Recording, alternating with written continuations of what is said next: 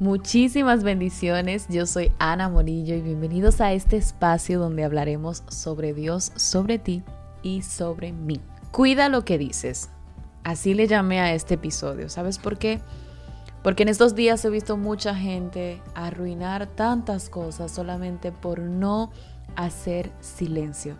También he visto a otros hablar de manera liberada delante de otras personas y Comentarios que de nada sirven de provecho y, para ser muy honesta, en ocasiones también me he encontrado yo misma, dejando que las palabras fluyan sin ni siquiera medir la consecuencia de las mismas. Así que vamos a cuidar lo que decimos. Miren, les quiero contar que hace unos años yo tenía una amiga y recuerdo que esa amiga tenía otra amiga, sí. y en una ocasión ella me dijo, ¿sabes qué, Ana? Me preocupa que siempre que hablo con fulana me vive diciendo que hay personas que hablan mal de mí, me vive diciendo que hay otras personas que no quieren del todo saber de mí. Y todos los comentarios que ella me dice, ella hace entender que los dice para cuidarme, pero yo siento que me hieren yo siento que me hieren. Y yo recuerdo que en ese momento yo le dije lo que quizás en algún momento tú has escuchado. Le dije, hay que ver por qué la gente se siente bien hablando así con ella si ella es tu amiga. Pero también le dije, un amigo va a cuidarte el corazón. Y no es que a nuestros amigos debemos de quizás ocultarle ciertas cosas. No, cuando hay que hablar hay que hablar, pero tú no puedes ir donde tus amigos, donde tu amigo, tu amiga, a decirle todo lo que dicen de él, de la manera que lo dicen porque sabes que eso herir. Ese escenario me hizo aprender que debo de cuidar aún cómo comunico las cosas a mi gente de confianza, porque a veces porque somos los más sinceros, los más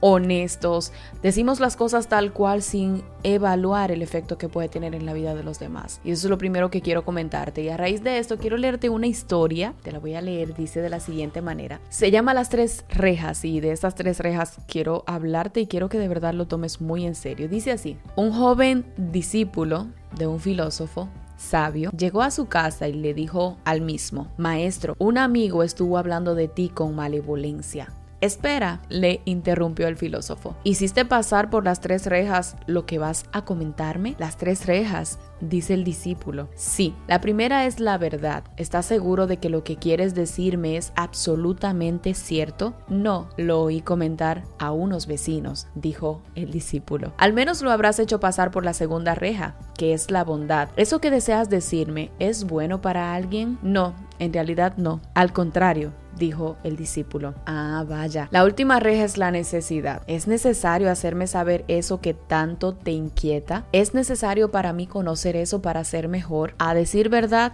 no, dijo el discípulo. Entonces dijo el sabio, sonriendo, si no es verdad, si no es bueno, ni tampoco necesario, pues no me lo digas. Vamos a sepultarlo en el olvido. Estas tres rejas son increíbles gente bonita, increíble. Porque sabes que si nosotros cada vez que vamos a hablarle a alguien midiéramos lo bueno, lo necesario y lo verás que es eso, yo estoy seguro que nuestras palabras tomarían otro rumbo y que la gente quisiera escucharnos hablar porque créeme que hay personas que la gente ni siquiera les gusta escuchar, porque son como un zafacón que está muy lleno de basura y todo lo que sale de ellos pues es de eso que están llenos. Yo no quiero que tú seas así. Es más, yo me evalúo y digo, yo no quiero ser así. Yo no quiero que la gente no quiera escucharme porque de mí solamente salgan cosas que no son necesarias, que no son buenas y que ni siquiera tienen el fundamento de la verdad. Con esto no te digo que no haya que ser honestos, no te digo que no haya que decir ciertas verdades a la gente que con la que tenemos confianza, claro que sí, pero vamos a hacerlo desde la bondad. Vamos a hacer que nuestras palabras sean como medicina para aquellos que las escuchan. Quiero terminar este episodio con estos versículos. Quiero leerte Salmos 19:14 que dice, que las palabras de mi boca, orando el salmista, dice, y la meditación de mi corazón sean de tu agrado. El salmista ahora diciendo que las palabras de mi boca y lo que medite, lo que yo medite en mi corazón sean de tu agrado, Señor. ¿Qué tan del agrado de Dios son las palabras de tu boca y la meditación de tu corazón?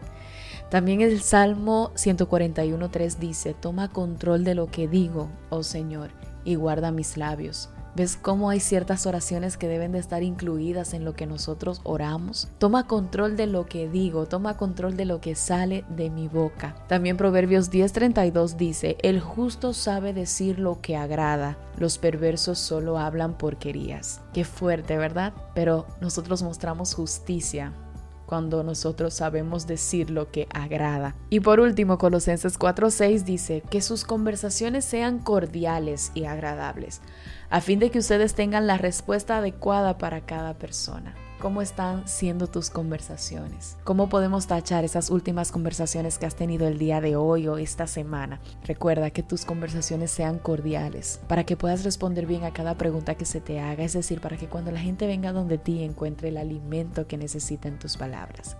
Cuida lo que dices. Nos escuchamos la próxima semana y muchísimas bendiciones para ti.